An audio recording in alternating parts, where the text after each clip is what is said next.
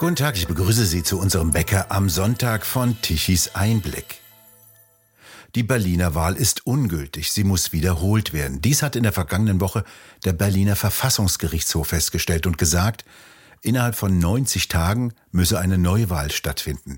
Dies gilt allerdings nur für die beiden Berliner Wahlen zum Abgeordnetenhaus und zu den Bezirksverordnetenversammlungen. Als Beispiel für Wahlfehler nannte das Verfassungsgericht falsche, fehlende oder kopierte Stimmzettel, zu wenige Wahlurnen, zeitweise Schließung von Wahllokalen und lange Schlangen vor den Wahllokalen. Aufgedeckt haben die massiven Mahlfälschungen wir von Tichys Einblick. Roland Tichy, ist das ein Erfolg der Medien? Die Medien gelten ja als vierte Gewalt, zumindest in Sonntagsreden. Also es war schon ein bisschen mühsam, äh, dieses Ding da durchzusetzen. Ähm, wir haben, äh, glaube ich, fast ein Jahr lang daran hingeschrieben und der Durchbruch kam, als wir zusammen mit einem Team unserer äh, jungen Nachwuchsjournalisten 40.000 Dokumente ausgewertet und veröffentlicht haben in einer großen Datenbank, wobei dann zu sehen war, dass nachträglich die Stimmen mit dem Rotstift korrigiert worden waren. Und ich glaube, dieses Bild, äh, dass Wahlergebnisse nachträglich mit dem Rotstift korrigieren, das hat dem fast die Krone ins Gesicht geschlagen und die Leute so alarmiert, äh, dass dabei ein Durchbruch war. Dann, erst dann sind auch langsam die Berliner Medien eingestiegen, die sich nicht mit Ruhm bekleckert haben, weil sie den skandalösen Vorgang zwar kurz berichtet haben nach dem unmittelbaren Wahltag, aber ihn dann nicht wirklich systematisch verfolgt und keine Aufklärung verlangt haben. Der Verdacht liegt nahe, dass die Journalisten es schon ganz gut fanden, dass Rot-Rot-Grün in Berlin so eine große Mehrheit hat und die wollten sie wohl nicht gefährden durch lästige Berichterstattung. Also die Medien waren es nicht. Es waren im Wesentlichen Tichys Einblick und auch der frühere FDP-Abgeordnete Marcel Lute und natürlich auch andere Bürger, die Beschwerden einlegten. In der Summe war es ein, ein schwerer Kampf und er geht ja noch weiter. Ja, betroffen von den manipulierten Wahlen sind jetzt auch die Bundestagswahlen, die in Berlin ja zum gleichen Zeitpunkt stattgefunden haben. Hier hat der Bundeswahlausschuss beschlossen, dass nur in einem kleinen Teil der Wahlbezirke neu gewählt werden muss und nicht im gesamten Wahlgebiet. Und das haben wiederum nicht Verfassungsrichter entschieden, sondern Politiker in dem Bundestagsausschuss. Das ist doch merkwürdig, oder? Rein formal ist es so, dass, dass nach der Berliner Landesverfassung der dortige Verfassungsgerichtshof entscheidet. Der will Neuwahlen. Und für Bundestagswahlen entscheidet dieser Wahlprüfungsausschuss des Deutschen Bundestags. Das sind Abgeordnete. Und genau darin liegt das Problem. Ein, einer der Gründe für das Zögern bei der Wahlaufarbeitung war waren ja die Abgeordneten, übrigens auch in Berlin. Der Berliner Senat hat die Wiederholung der Wahl bis zum Schluss bekämpft und versucht zu hintertreiben. Das muss man ganz klar sagen. Und der Grund ist, dass Abgeordnete um ihre Mandate fürchten. Fangen wir mal mit der FDP an. Eigentlich möchte man ja meinen, frühere Bürgerrechtspartei, aber die FDP fürchtet natürlich um die 5%-Hürde. Sie fürchtet, dass sie bei der nächsten Wahl einfach komplett rausfliegt, in Berlin zum Beispiel. Äh, nehmen wir Rot-Rot-Grün. Rot-Rot-Grün hat eine solide Mehrheit, die könnte dahin schmelzen. Auf der Bundesebene ist es ja ähnlich.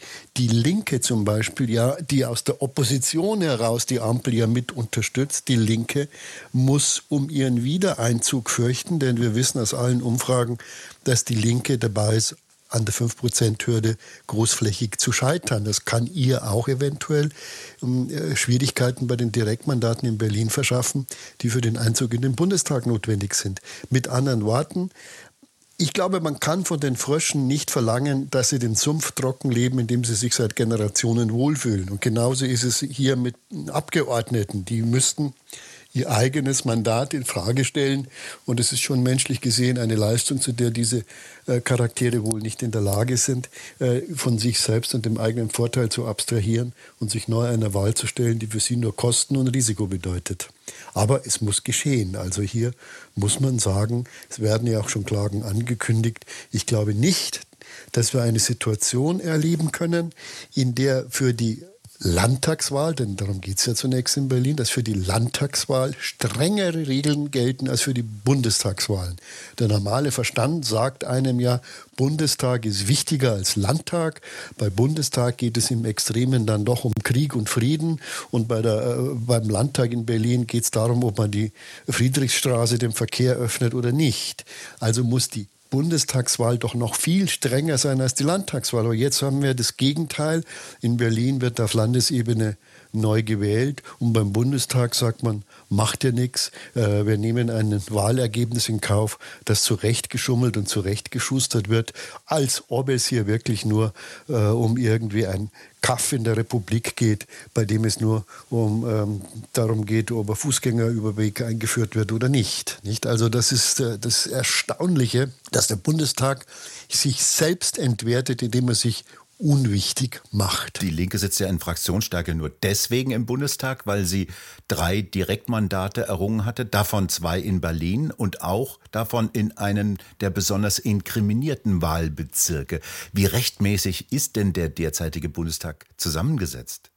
Meiner Meinung nach sind Teile des Bundestages nicht legitimiert zu entscheiden.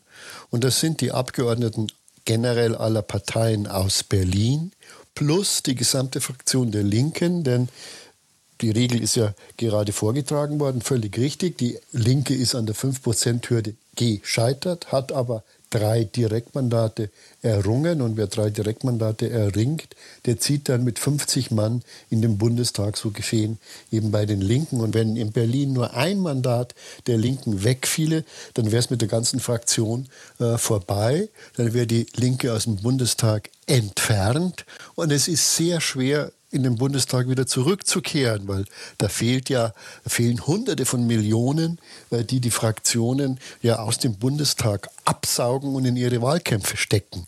Darf nicht vergessen, dass jeder Bundestagsabgeordnete allein sieben Mitarbeiter hat, dass hier riesige Gelder fließen, auch an die Stiftungen. Ja, darum geht's ja im Ganzen. Also äh, auch die Rosa-Luxemburg-Stiftung, die ist so ähnlich wie die Parteistiftungen von CSU, CDU und SPD. Äh, auch deren Finanzierung würde entfallen. Das heißt, da stehen Mandate und Millionen zur Debatte und deswegen muss die Linke schon darum fürchten, äh, dass sie in Berlin ein Mandat verliert. Ich meine, sicher ist äh, nichts. Sie kann auch wieder ein triumphaler Erfolg sein. Das will ich in Berlin äh, nicht ausschließen. Da geht es zum Beispiel um ähm, Gregor Gysi, der ist sicherlich ein sehr populärer Politiker. Politiker, der so ein Direktmandat.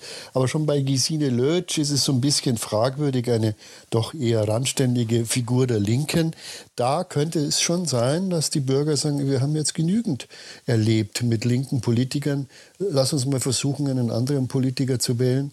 Äh, und dann wäre es vorbei mit dem Glanz und der Herrlichkeit einer Bundestagsfraktion für die Linken.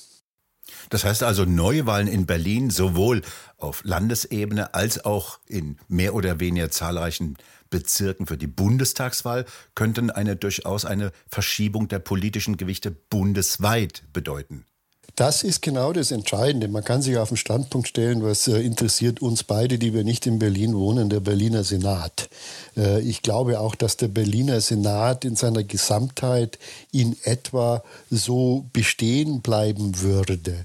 Äh, die bundespolitische Dimension ist eigentlich ausschlaggebender, denn die bundespolitische Dimension entscheidet über den Verbleib der Linken im Deutschen Bundestag.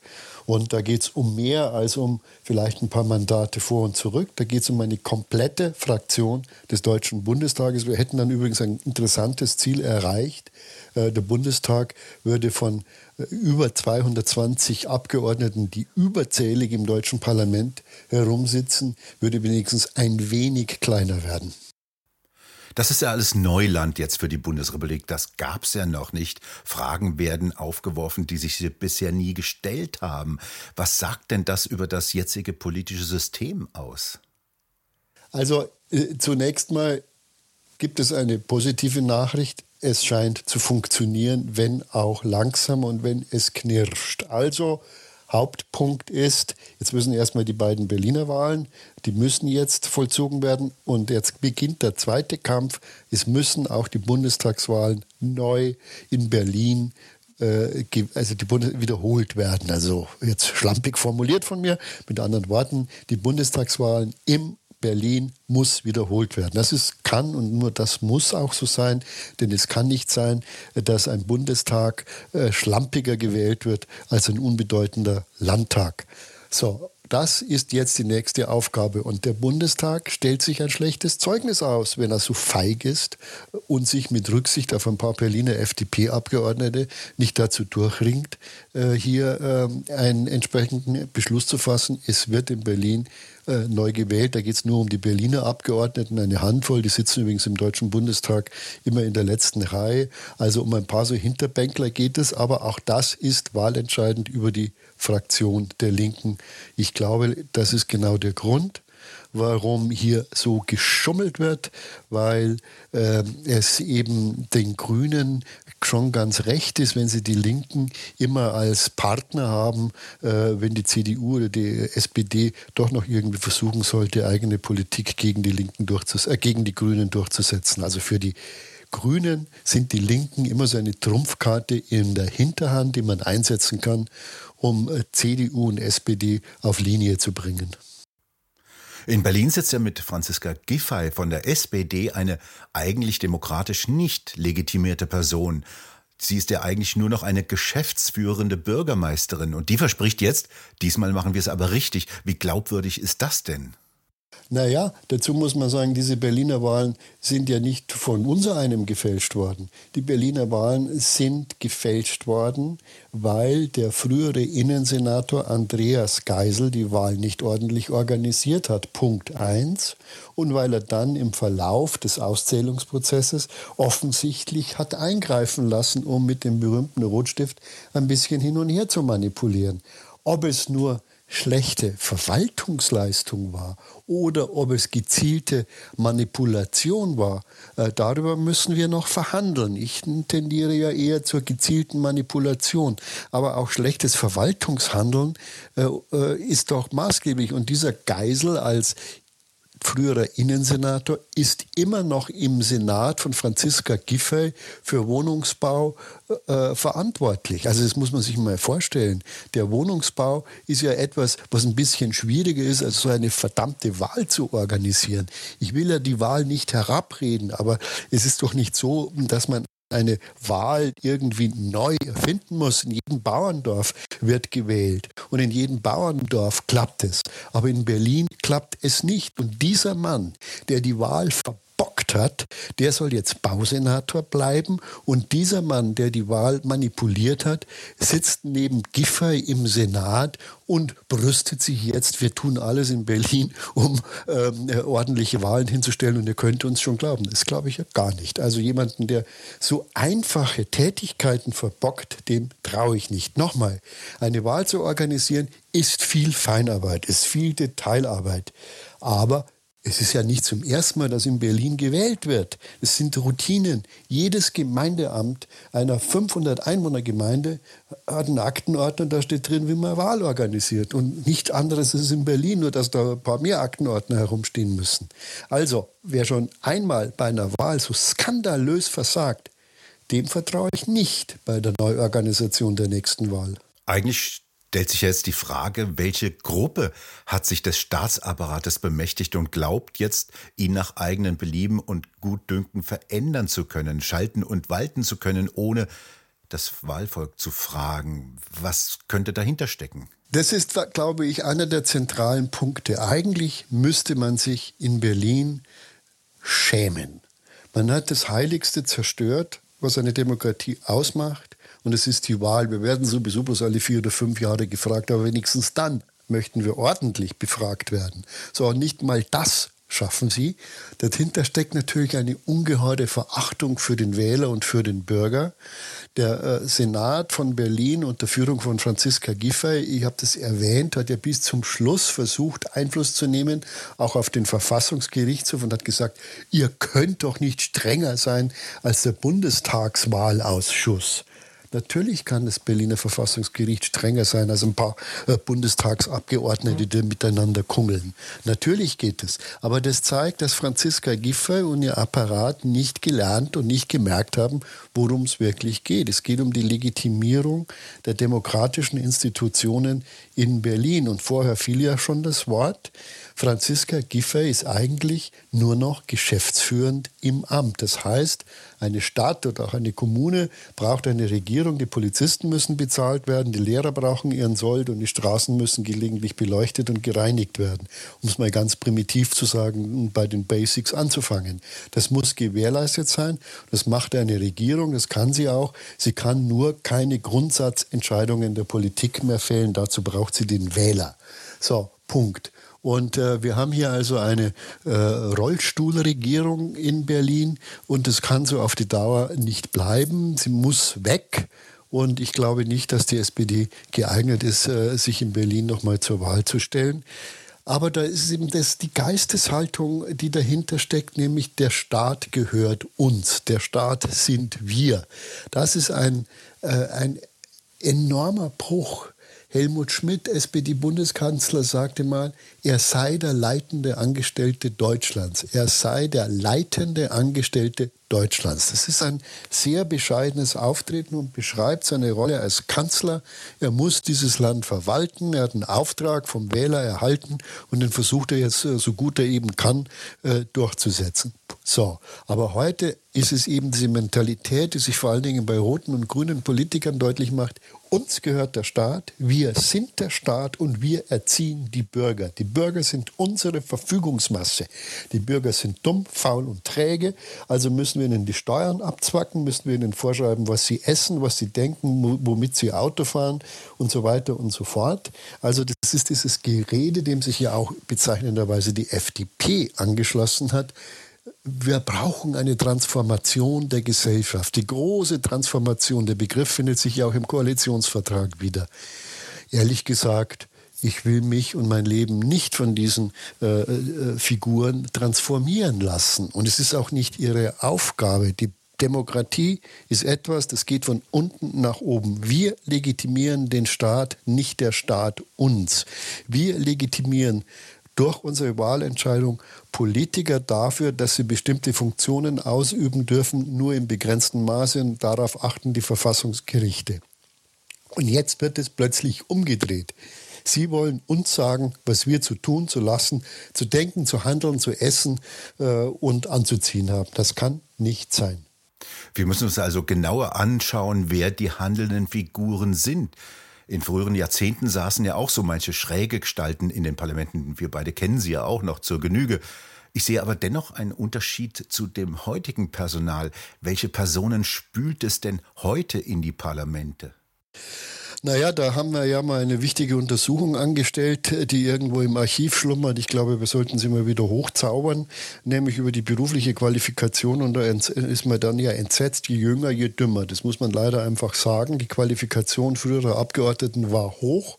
In der Nachkriegszeit waren es in der Regel erfahrene Männer, einige wenige Frauen, Männer, die auch die Schrecken, den Schrecken des Krieges mitgemacht haben, die zutiefst davon überzeugt waren, dass sie Demokratie brauchen, äh, um dieses Land auch wieder rechtsstaatlich äh, fähig zu machen. Es waren ähm, Opfer von, waren KZ-Insassen drin, es waren auch ehemalige Nazis drin, es waren in der Regel gebildete, erfahrene Menschen, die sich aufgrund dieser Erfahrung äh, auch bestimmte Dinge einfach nicht erlaubt haben wer einfach eine gewisse Lebenserfahrung hat, wird bestimmte Dinge nicht machen.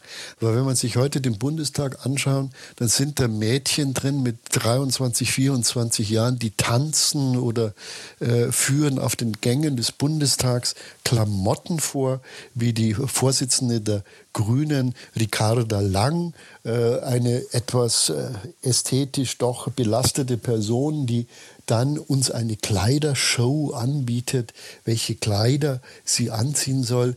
Das will ich von einem Bundestagsabgeordneten gleich welcher Partei, gleich welcher äh, sexuellen äh, Neigung und gleich welcher, äh, welchen Geschlechts nicht wissen. Oder schauen wir uns Herrn Lehmann an, den neuen Queerbeauftragten, immerhin Mitglied der Bundesregierung, der sagt, die Teilnahme auf einem Datingportal für Homosexuelle im Bundestag sei anstrengend und deshalb auch als Arbeit zu bewerten.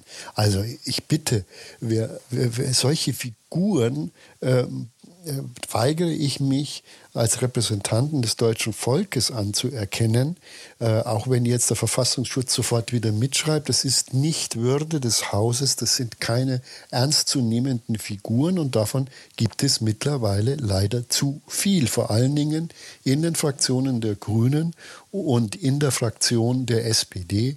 Im Auftritt sind die Abgeordneten der FDP noch einigermaßen seriös. Äh, aber äh, die Abgeordneten von äh, SPD und Grünen sind zur Hälfte reine Lachnummern. Zu fragen ist ja, wie kommen solche Lachnummern in die Parlamente? Figuren wie Jürgen Trittin, Göring Eckert und viele andere wurden ja nie direkt gewählt, sondern rutschten über die sogenannten Landeslisten in die Parlamente, ohne dass der stimmberechtigte Bürger dagegen was ausrichten kann. Reicht es also, man muss man nur die richtigen politischen Machttechniken beherrschen und könnte man das dann als kalten Putsch bezeichnen? Ein kalter Putsch setzt voraus, dass es da jemanden gibt, der sich sowas überlegt. Es ist ja viel schlimmer. Es ist der Mechanismus. Nehmen wir mal so jemanden wie Helge Lind. Das ist ein besonders naja, intellektuell herausfordernd zu betrachtender Abgeordneter aus dem Ruhrgebiet. Der kam in den ersten Bundestag nur für zwei Jahre reingerutscht, weil wir so ein seltsames Wahlrecht haben. Er war ja nicht gewählt, aber es gibt Überhangmandate, es gibt Ausgleichsmandate, die werden errechnet nach einem Rechensystem, äh, das unser einer sowieso nicht kapiert. Die werden also irgendwie nachgeschoben. So kam Helge Lind in den Bundestag. Er hat die Zeit benutzt, durch Hetz und Hassreden sich populär zu machen. Dann wurde er gewählt über Landeslisten. Jetzt ist er ein vollwertiger Abgeordneter. Oder Katrin Göring-Eckardt ist ja wirklich eine sehr, sehr traurige Figur. Zwei Semester Theologie studiert. Na gut, das kann man abbrechen. Man wird dann doch gelegentlich erleuchtet. Aber bisher ist sie durch irgendeine originelle politische Idee allenfalls aufgefallen, weil sie als Bundestagsvizepräsidentin einen Parlamentspoeten berufen will.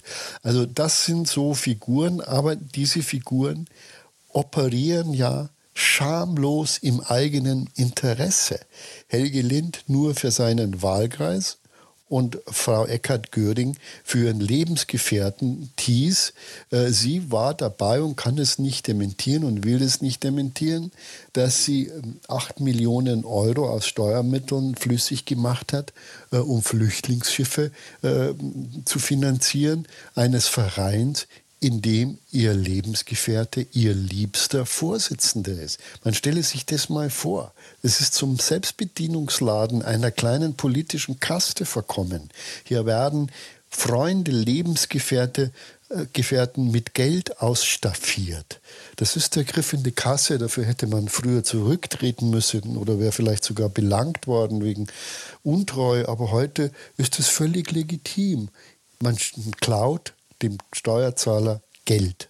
Ich würde sagen, Frau Eckert-Göring hat mit dieser Aktion bewiesen, dass ihr Respekt vor dem Steuerzahler gleich null ist. Es geht um die Bereicherung ihres Liebsten. Das verstehe ich ja erotisch alles, aber nicht mit meinem Geld. Wir sehen ja, die Bürger haben dieses Spiel satt, dass auch Ungebildete ohne Qualifikation an wichtigen Schaltstellen sind, sitzen, sich bereichern. Das hat ja in der vergangenen Woche eine INSA-Umfrage im Auftrag der Bild-Zeitung ergeben. Die wollen das also nicht. Doch Frage jetzt, wie ändern und vor allem, wer sollte das tun? Das ist ein schwieriger Prozess, weil da gilt wieder mein Wort, äh, man kann von den Fröschen nicht verlangen, dass sie das Wasser stilllegen, indem sie da herumleichen. Äh, und es wird sehr schwierig sein, dass der Deutsche Bundestag Regeln schafft, äh, die ihn wieder eines Parlaments äh, zu einem Parlament befähigen, das man ernst nehmen muss. Der Bundestag hat sich ja weitgehend damit beschäftigt, Steuergelder in die eigenen Taschen zu lenken. Die Parteistiftungen werden mit 600 Millionen Euro ausstaffiert. Die Bundestagsfraktionen sind riesig. Wir haben laut Grundgesetz 598 Abgeordnete, aber irgendwie sitzen 713 Abgeordnete. Kann auch einer mehr oder weniger sein im Deutschen Bundestag und jeder kriegt eben einen riesigen Stab an Mitarbeitern und Kosten. Es werden unglaublich hohe Gehälter bezahlt. Es werden ja nur die Spitze des Eisbergs ausgewiesen. Es gibt unendlich viele Pöstchen in der Bundesregierung und im Bundestag, die extra bezahlt werden. Wir haben über 60 sogenannte parlamentarische Staatssekretäre. Die sind plötzlich Abgeordnete, die Teil der Regierung sind, wie besagter Herr Lehmann, der Queer-Beauftragte, für den schon das Betätigen eines Datingportals für Homosexuelle Schwerstarbeit ist. Solche Menschen also. Und dann ist doch klar, die, dass die nur an eines denken, wie kann man noch mehr aus dieser Gesellschaft herausholen. Das ist eine Herausholgesellschaft geworden. Und äh, da das Herausholen sie ja finanziert, werden sie es nicht hindern. Also wenn wir nicht eine Bürgerbewegung hinkriegen, die sagt, äh, das stoppen wir jetzt, dann äh, wird das immer so weitergehen. Der Bundestag tanzt und das Volk hungert. Roland Tichy, vielen Dank für das Gespräch. Und bei Ihnen bedanken wir uns für das Zuhören. Schön wäre es, wenn Sie uns weiterempfehlen. Weitere aktuelle Nachrichten lesen Sie regelmäßig auf der Webseite tichiseinblick.de.